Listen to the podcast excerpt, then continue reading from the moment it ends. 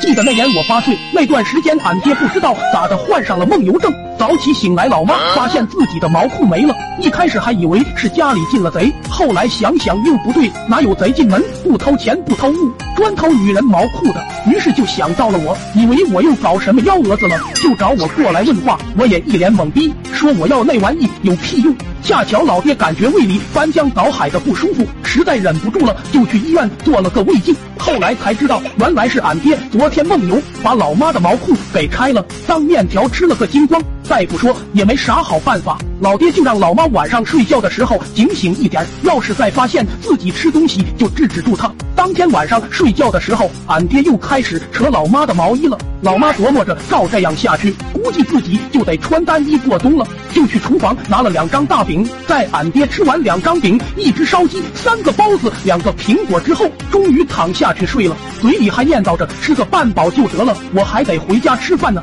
老妈当时就觉得不对劲了，照这个吃法，自己过冬的时候估计连单衣都穿不上了，直接就得光腚了。后来老妈把屋里所有的东西都给撤光了，就孤零零的留了个炕头子，睡觉的时候。就把俺爹锁在屋里，以免家业都让老爹给造光。没过几天又出事了。那天晚上，俺爹梦见自己变成了驴，在一片大草原上撒欢。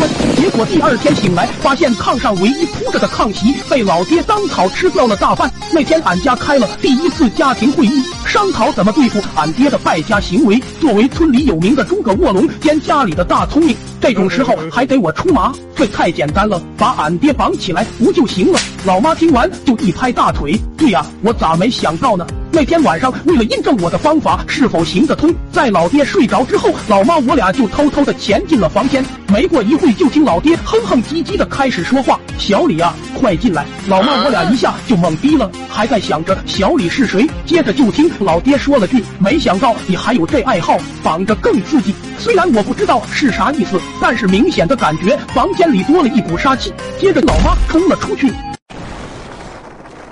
没过一会，就拿着俺爹的专用擀面杖回来了。